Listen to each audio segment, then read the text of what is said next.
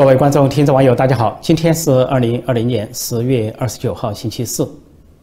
在北京，中共十九届五中全会落幕，发表了会议公报。从这个公报来看，基本上平淡无奇，毫无新意，波澜不惊。这个五中全会最大的看点就是没有人事变动，这跟中共历史上的五中全会形成了最大的对照。第一次没有出现人事变动，或者说没有出现重大的人事变动。回顾五年前，二零一五年有一个十八届五中全会，中共当时宣布了一系列人马的被查处、被撤销中央委员，包括大名鼎鼎的令计划。令计划是前总书记胡锦涛的亲信、中办主任、政治局委员。那么，由于一大批中央委员被查办和开除，那就一些候补委员当时递补为中央委员。在之前是十年前，二零一零年啊，中共有一个十七大五中全会，是把习近平增补为中央军委副主席，就奠定了他接班人的地位，为十十八大接班做准备。那么这回十九届五中全会毫无变化，人事上毫无变化，唯一的就是在明天还有什么看点？因为通常召开所谓四中全会也好，五中全会也好，接下来第二天会召开一个所谓中纪委的。相应的四中全会、五中全会，看看这个中纪委的五中全会啊，隔一天会不会宣布一些啊查处对中央委员和候补委员的查处？看看蒋超良和马国强会不会受到查处？呃，蒋超良是前湖北省委书记，是国家副主席王岐山的亲信。那么马国强是前武汉市委书记，他们两人呢，一个是中央委员，一个是候补中央委员。如果说中纪委宣布对他们查处的话，那么他们有可能丧失中央委员和候补委员的资格。但是如果没有中纪委的宣布，而这个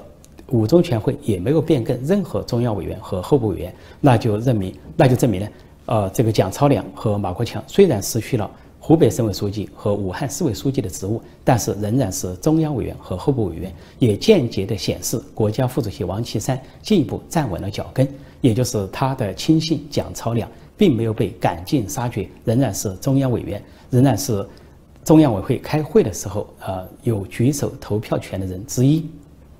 也就是说，这个五中全会也没有人事变动。啊，为最大看点而结束。那么，这个五中全会的公报来看，基本上都是锁定于经济话题，什么五年规划，一个是总结了过去五年，就是“十三五”规划，都是自吹自吹自擂，大谈成绩，从不谈缺点错误，也不谈失误，美中贸易战、大瘟疫或者经济下滑啊，香港地位的丢失都不谈，全谈的都是成绩啊，都是成就啊，自吹自擂，伟大、光荣、正确。那么接下来就谈的“十四五”规划，就是未来五年的规划，显示中共仍然没有摆脱苏联式计划经济的模式。另外还谈了一个未来十五年远景规划，这是习近平的潜台词，暗示他长期掌权的潜台词。他想掌权到啊，就是二零三五年，也就他达到八十二岁，毛泽东寿终前的那个年龄才撒手。啊，甚至有的传言说他在那个时候如果没有像毛泽东那样死于八十二岁的话，就想垂帘听政。这是他个人的小九九，呃，但是这个是五中呃这个“十四五”五年规划，或者说十五年远景规划，早在这个会前就已经谈了很多，所有的消息和内容都跟之前公布的差不多，没有什么新鲜的。而且这个四中呃这个五中全会开会开了四天，头一天作为总书记的习近平就做了这方面的报告，所谓“十四五”规划或者十五年远景规划。那么难道十四天之内都讨论这个吗？完全不可能。第一天就把这个会题、会题、话题啊处理完了，因为中共来说，基本上高层如果制定了五年规划或者十五年规划，很少有讨论的余地。这些三百多个中央委员或者候补委员云集之后，就是举手表决，最多有些小修小改，字句上而已，没有人敢这个说，呃，五年规划、十五年规划不合适。所以呢，在第一天这个话题就结束了。那么剩下三天干什么？很显然，中共的会议都是闭门会议，就像我说过。呃，在十月底，中共这个政治大事是五中全会，而十一月初，美国的政治大事是大选。美国大选是公开的、透明的、直播的，候选人公开竞选啊，每天是奔走各地，呃，这个大声的疾呼，疾呼选民啊，呼吁选民支持他。但是中共是闭门会议，说闭门会议就有很多名堂。那么后三天讨论什么？讳莫如深。实际上，应开始各派在闭门会议中进行了拉锯战啊，讨价还价。而且京西宾馆是戒备森严，内外水泄不通，有这个带刺的呃铁丝网，还有这个明钢暗哨啊，还有不仅有暗滩，像这些便衣特务，还有就是穿迷彩服的士兵，显得如临大敌。也就是说，把京西宾馆是团团团团包围，里面的不能出来，外面的不能进去。那么这四天之内，尤其后三天讨论了什么？这就是个大悬疑，因为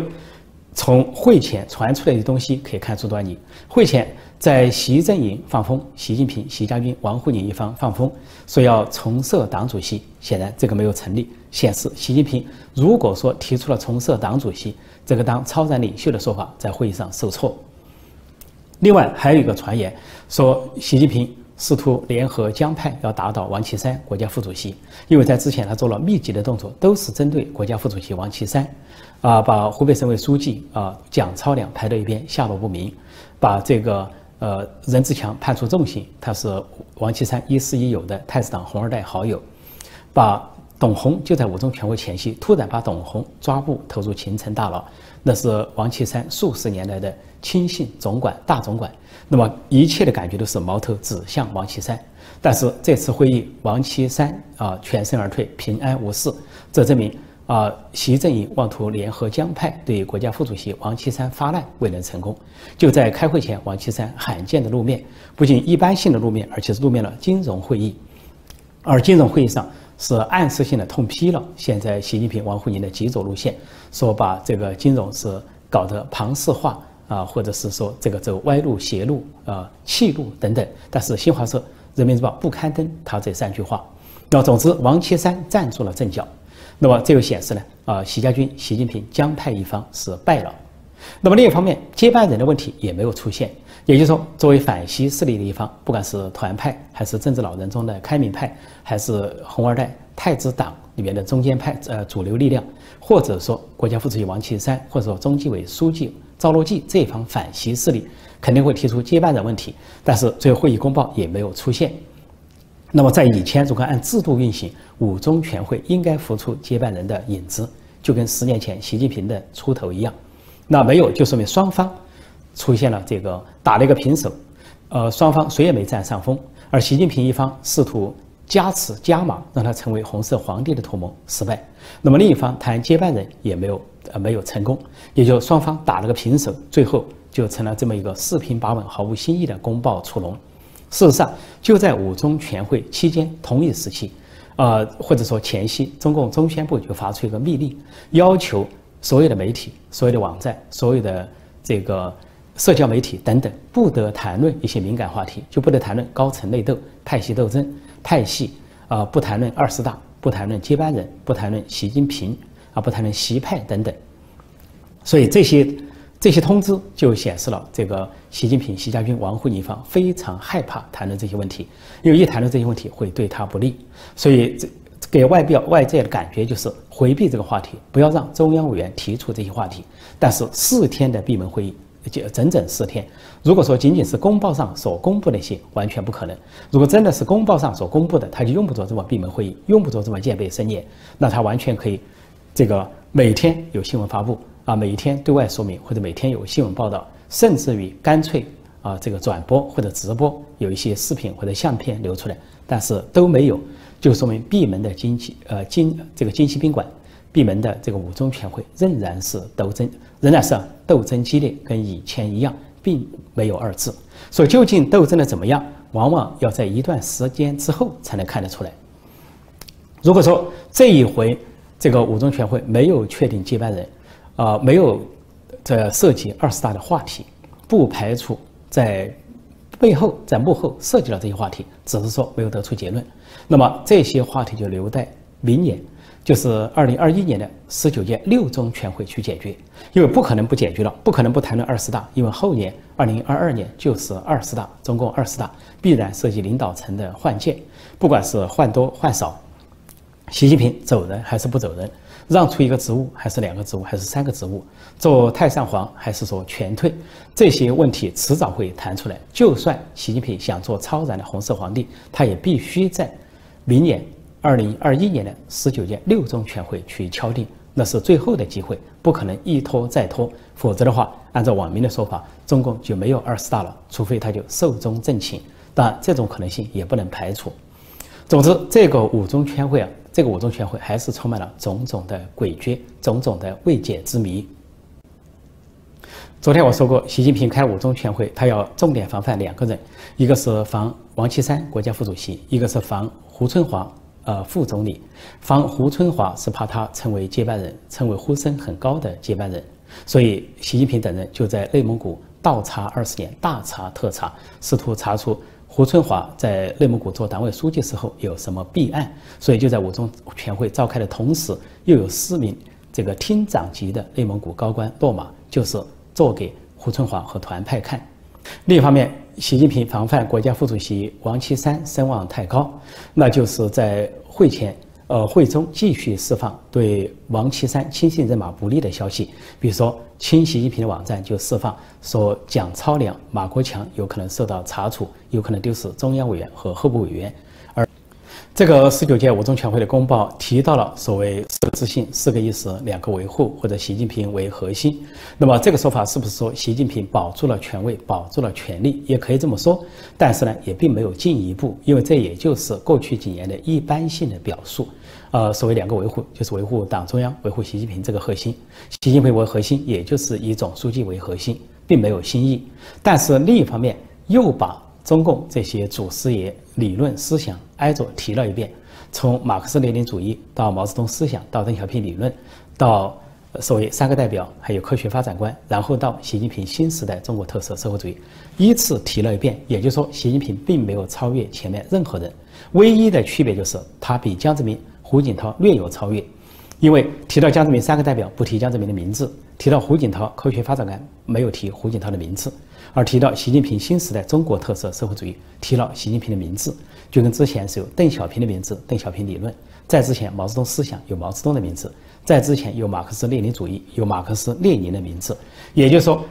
习近平阵营，当然这也不是什么新鲜的，也不是新话题，是早几年十九大就确定的一个调子，把习近平跟马克思列宁、毛泽东、邓小平相提并论，如此而已。又从这个角度来讲，他也没有什么超越。就像我昨天所说的，不管三个代表提不提江泽民的名字，不管科学发展观提不提胡锦涛的名字，也不管习近平新时代中国特色社会主义思想习思想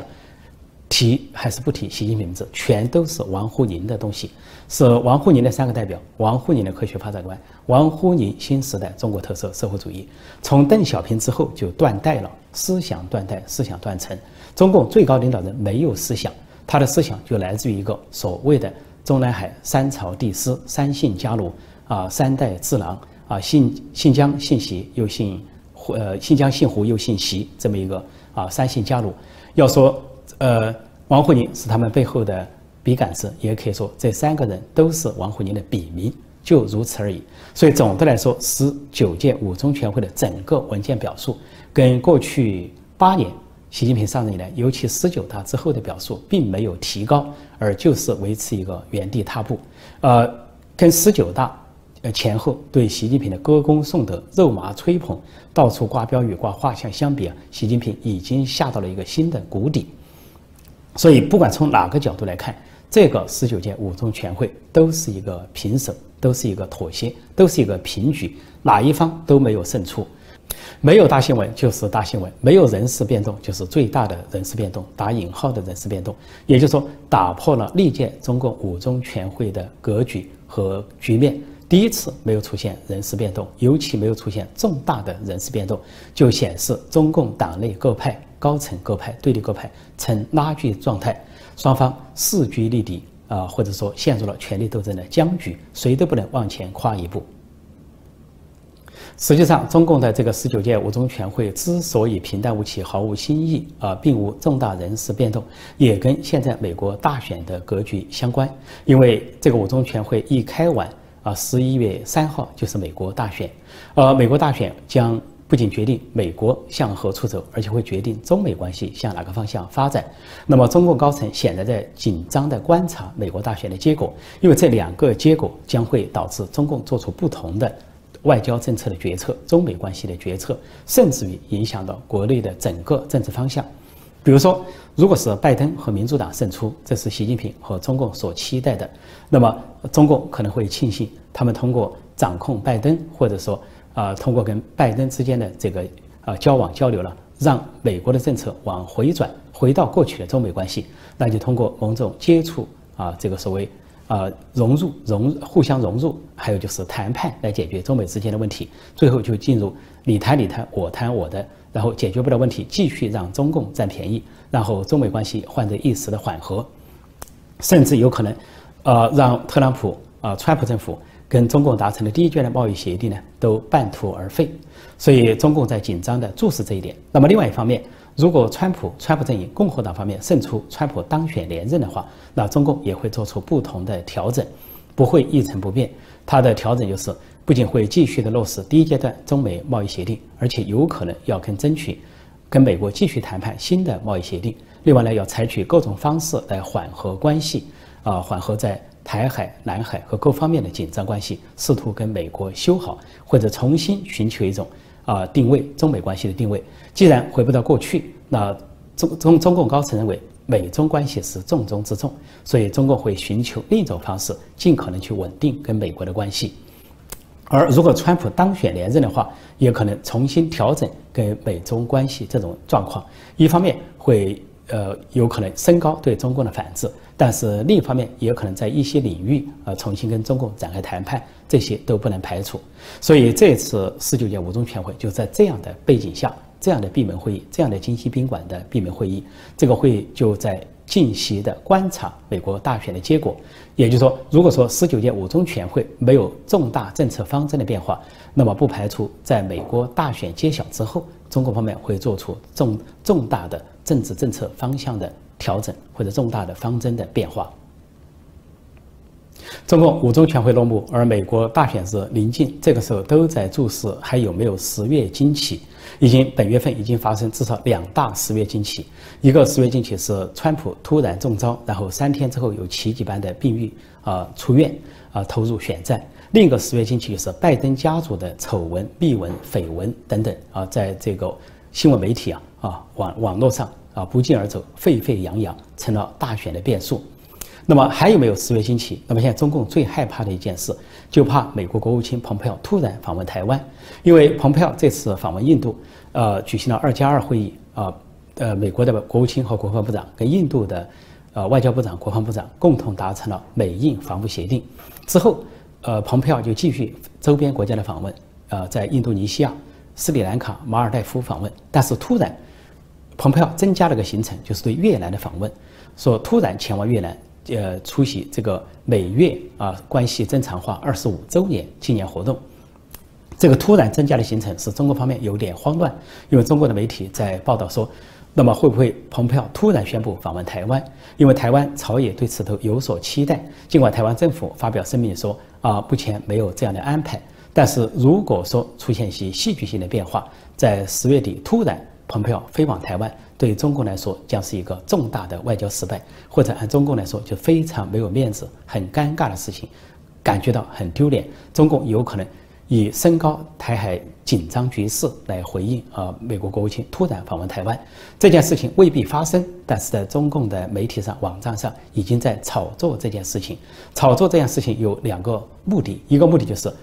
希望给美国发出信号，叫美国国务卿不要突然访问台湾。另一方面，也在自我安慰，就说一旦发生了，似乎也在预计之中了。再一个，中共就准备一旦发生这样的事情，他做出怎样的反应，既强烈，但是又不过界，又不至于引发战争。习近平和中国方面也会留意他的反应对美国大选会造成怎样的冲击，是。有利于拜登的还是有利于川普的？因为他如果是反应过度，给美国发出一个信号，似乎战争信号很危险，说川普政府在冒险；但是如果他反应过度，啊，可能起反作用，让美国社会进一步认识到共产中国是美国最大威胁，反过来反而为川普的选情加温，成为川普的助选。其实中共有几次在台湾大选上，由于他的反向操作，反而成了呃一个超级助选员。帮助了中共不喜欢的那一方而中共巴望的那一方反而落败。所以中共如果要操纵啊这个影响力试图去影响美国大选的话它的难度比操纵台湾大选还要高。好今天我就暂时讲到这里谢谢大家收看收听再见。